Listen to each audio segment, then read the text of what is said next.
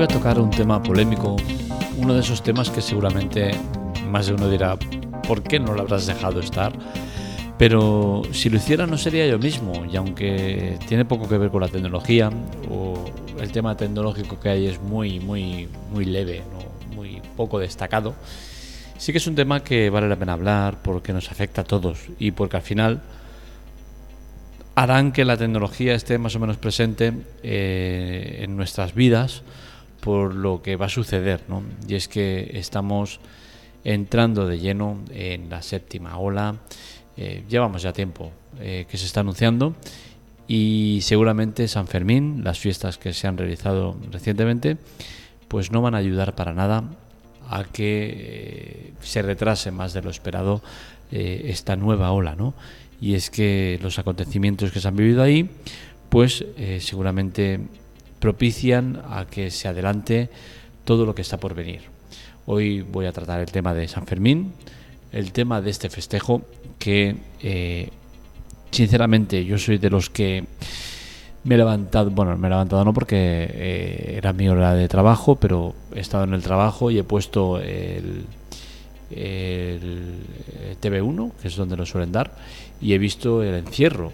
Y, la verdad, no voy a negaros que seguramente lo he visto más por ver eh, si cogían a alguien que por otra cosa, ¿no? Y es que al final a mí cualquier festejo que se usen animales eh, me parece una crueldad y no eh, lo acepto, ¿no? Entonces, sinceramente, yo si veo el encierro, disfruto más viendo cómo pillan a alguien que viendo al toro correr detrás de personas. Lo siento, es mi manera de ver las cosas y os guste o no, es lo que hay. Entonces, eh, soy así, no voy a cambiar. Mm, pongo por delante al animal que a la persona, es lo que hay. ¿Vale? El animal no tiene que estar ahí, se le obliga a estar ahí, pues oye, dentro de que le estás obligando a estar ahí, pues si pilla a alguien, bienvenido sea que no lo mate, ¿vale? Porque eh, hasta ahí tampoco hay que ser tan, tan cruel, ¿no? Pero, oye, una buena cornada y que se acuerde bien de, ese día, no está mal. El tema de San Fermín, pues desde hace años ya está en decadencia total, ¿no? Y San Fermín, de lo que era a lo que es ahora, poco tiene nada que ver.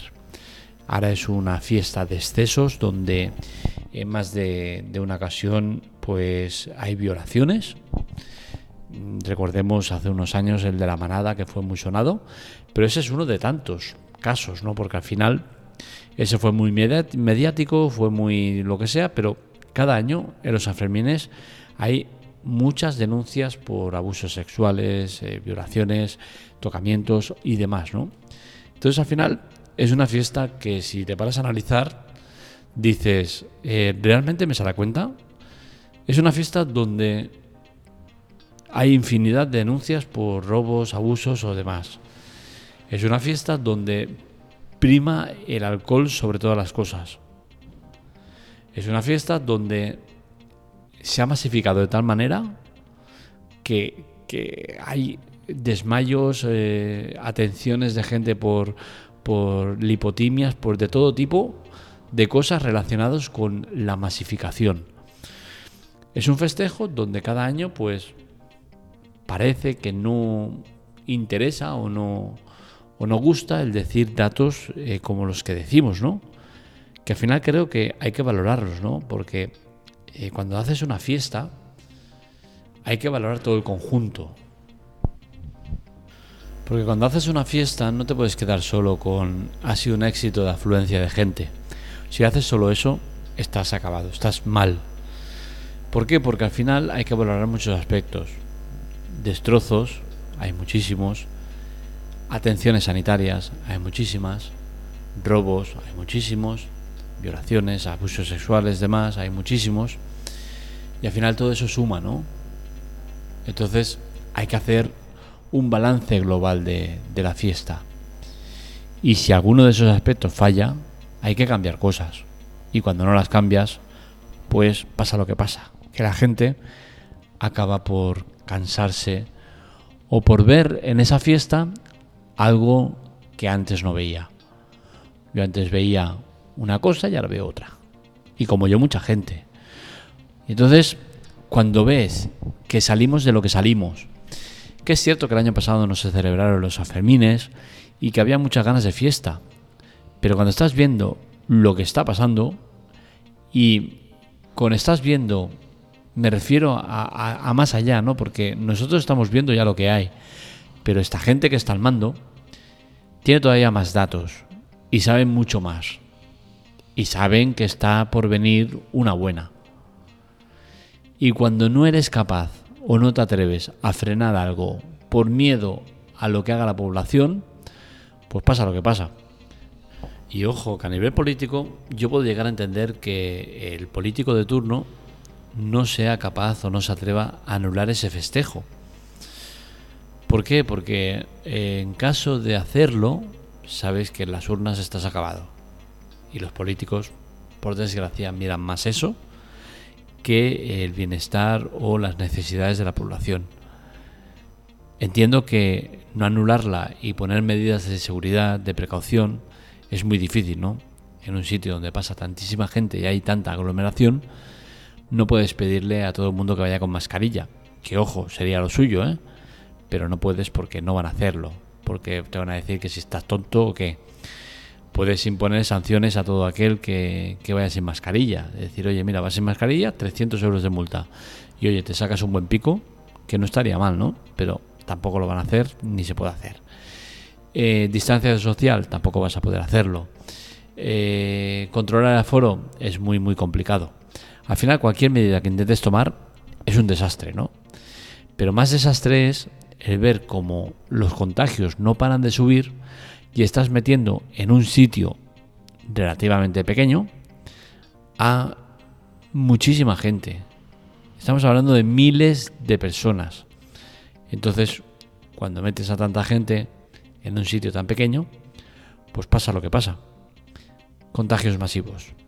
Y estos contagios masivos son, eh, si cabe, más peligrosos, porque no es en una región concreta que vas a tener esos contagios y vas a decir, oye, mira, pum, eh, Pamplona, me cago en la leche, todo el mundo contagiado. Cerramos fronteras ahí. No, porque muchísima, o yo diría que la mayoría de gente que acude ahí es gente de fuera, gente de diferentes sitios diferentes regiones que luego lo que van a hacer es llevarse el virus para su casa. Con la cual cosa vas a expandir el virus, porque tú vas a llegar a tu zona de residencia y vas a expandirlo entre un núcleo y así sucesivamente. Lo que vamos a hacer es generar o adelantar esta nueva ola. Con esto no estoy diciendo que la culpa ahora de la séptima ola vaya a ser de San Fermín, para nada. Solo digo que va a ayudar muchísimo adelantar lo que está por venir. Y eso es lo que se debería haber evitado. Y si hay que cerrar San Fermín otro año, se hace. Y no debería pasar nada. Pero bueno, al final como población somos lo que somos, somos unos salvajes y cancelar San Fermín pues seguramente hubiese eh, dado como resultado revueltas callejeras y demás. Con la cual cosa pues nos comemos lo que hay y tan contentos. Esta séptima ola me deja clara una cosa, y es que a nivel eh, humanos somos un desastre.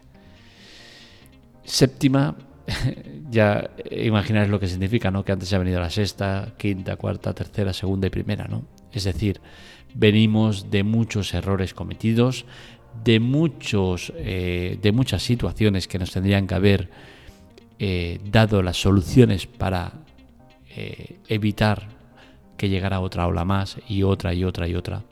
Cuando llevas siete, cuando has tropezado siete veces en la misma piedra, es que algo estás haciendo muy mal. Y en nuestro caso son muchas las cosas que se están haciendo mal. Cosas como, por ejemplo, pues la más destacada, y vamos a la vertiente tecnológica, el teletrabajo. Durante la pandemia se, multiplicó por mucho el teletrabajo. La gente teletrabajaba. ¿Por qué? Por obligación y necesidad. Pero cuando ya se relaja la cosa, pues todos otra vez al puesto de trabajo. Y eso es un error. Debería estar por ley que todo aquel que pueda hacer teletrabajo esté obligado a hacerlo. Porque al final los números mandan y se sabe que la persona que teletrabaja acaba rindiendo mucho más que el que va a la oficina. Y es cierto que existe un tanto por ciento de gente que se toca las narices y no hace nada, ¿no? En casa. Pero ese tanto por ciento de gente es la misma que hace en el trabajo, hace prácticamente igual. Lo que pasa es que en el trabajo lo puedes controlar un poco más, lo tienes ahí, le puedes dar el toque, y en casa pues tienes que eh, guiarte por estadísticas y demás. Pero al final el tanto por ciento de gente que trabaja y que no trabaja es la misma que en, eh, en tu puesto de trabajo que en casa. Entiendo que por ley debería estar obligado todo el mundo. Y me pongo en mi caso personal, ¿no? En casa mi mujer puede teletrabajar perfectamente. Es más, rinde muchísimo más cuando teletrabaja que cuando va a la oficina, por muchos aspectos que tampoco tiene que, viene a explicarlos o exponerlos. Eh, y sin embargo la obligan a ir a la oficina. Han llegado a un acuerdo eh, por el cual un día a la semana hacen teletrabajo. Pero es que no me sirve. Cuando tú puedes hacerte de trabajo y no lo haces, es que mm, hemos aprendido poco. Y estas cosas nos llevan a, pues eso, a una nueva ola y una nueva ola. En el trabajo de mi mujer, cada, semana, dos o tres caen por COVID y no pasa nada. Se sigue, no pasa nada. Como ahora es leve, como eh, prácticamente no hay hospitalizaciones o casos graves, pues no pasa nada, ¿no? Y no es así.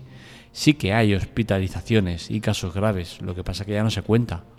¿Por qué? Porque no interesa, porque no es interesante, porque no es noticia, porque no, eh, no hay que abrir telediarios con eso ahora, no toca. Y al final somos gente manipulada por los medios. Porque ahora no toca, pues no se habla y todo el mundo se relaja y ves pues atrocidades como la del metro, que por suerte eh, con el cambio de residencia ya no voy a tener que cogerlo porque le tengo una manía cada vez mayor al metro. Eh, ves atrocidades como esa del metro, ¿no? en el cual me eh, paso todo el vagón entero porque me gusta ver a la gente, ver cómo interactúa con los teléfonos, cómo, cómo habla, cómo hace.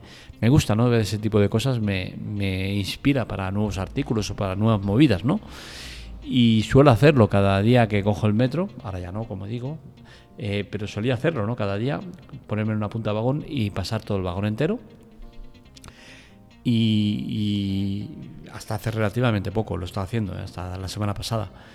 Y, es lamentable no ver cómo en cada viaje de estos que te atraviesas todo el vagón del metro, pues ves 20 o 30 personas sin mascarilla, cuando estás obligado a llevarla, ¿no? Yo soy una persona que tengo problemas de dermatitis. Llevar la mascarilla me provoca más dermatitis de la, de la normal, se me irrita mucho la piel y tal. Pero aún así la llevo.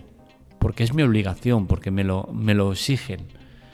Puedo estar más o menos de acuerdo con esa norma, pero yo la sigo. Entonces, cuando el de al lado no lo hace, pues te deja claro una cosa, y es que le importa una mierda tú, tu salud y la de los demás. Y al final, no es cuestión de eh, es que ya no toca porque ahora ya no, ya no es tan fuerte el COVID y contra más lo pasemos, eh, pues más inmunes estaremos. No, no, es que a mí me importa todo esto tres narices. Nos regimos por unas normas y unas reglas y hay que cumplirlas. Y si en el metro te dicen que es obligatorio llevar dentro del vagón la mascarilla, la llevas. Punto. Te guste más o menos, pero la llevas y ya está. Entonces, todas estas cosas ayudan a que vayamos de ola en ola y tiro porque me toca. Y sinceramente, llega un punto en que a mí ya me la bufa. Me la bufa que nos vuelvan a encerrar, que tengamos restricciones, porque al final yo mismo soy el que me impongo esas restricciones. Yo mismo soy el que si entro en un sitio donde hay mucha gente, o no entro o me pongo la mascarilla. Yo soy el mismo que, que evita sitios eh, mega saturados de gente porque no quiero contacto con la gente. No quiero estar encerrado con gente eh, que me pueda contagiar o que pueda eh, pasar cualquier cosa, es que ya me da igual.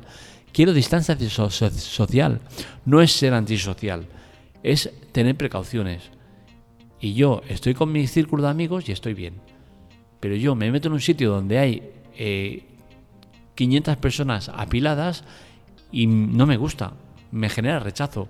Y ojo, esto con el COVID se ha eh, potenciado, pero yo ya venía de mucho tiempo antes de, ya de estar con este eh, querer mantener un poco las distancias ¿no? entre la gente, decir, oye, déjame un poco de espacio, no me agobies, ¿vale? no te me pegues en el, en el metro, no hace falta, hay espacio, busquemos espacio, generemos espacio. Entonces, todas estas cosas ayudan a que pase lo que pasa. Hola, yola, yola. Y no pararemos. ¿Por qué? Porque entre que el virus eh, muta y se hace más resistente y es peor, entre eso y la poca cabeza de la gente, pues estamos como estamos. Insisto, San Fermín no es el responsable de lo que está por venir, pero sí que seguramente es uno de los activos que harán que todo se eh, precipite mucho antes de lo que seguramente iba a ser.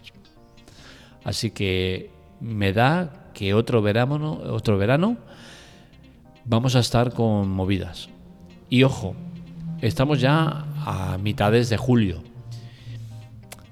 Nos coge justito y a lo mejor nos escapamos y nos llega para septiembre, pero que está por venir otra buena, eso lo tengo yo muy claro. Hasta aquí podcast de hoy, espero que os haya gustado. Este y otros artículos los encontráis en la lateclatec.com. Os recuerdo que es importante colaborar con nosotros y para ello la mejor manera es la de Audible, audiolibros y podcast premium. En las notas del episodio os dejo el enlace para suscribiros a este servicio. Os damos tres meses totalmente gratuitos. Lo podéis dar de baja cuando queráis. No tenéis que pagar ni un solo euro. Y a nosotros nos dais muchísimo. No vosotros directamente, porque lo que nos lo da es Amazon. Amazon nos da 8 euros por cada prueba gratuita que hagáis en Audible. Así que ya sabes, lo uses más, menos, te guste más, menos. A nosotros nos da igual. Lo que nos importa es que lo pruebes, porque esa prueba hará que la Tecla Tech viva muchos meses más. Lo dicho, un saludo, nos leemos, nos escuchamos.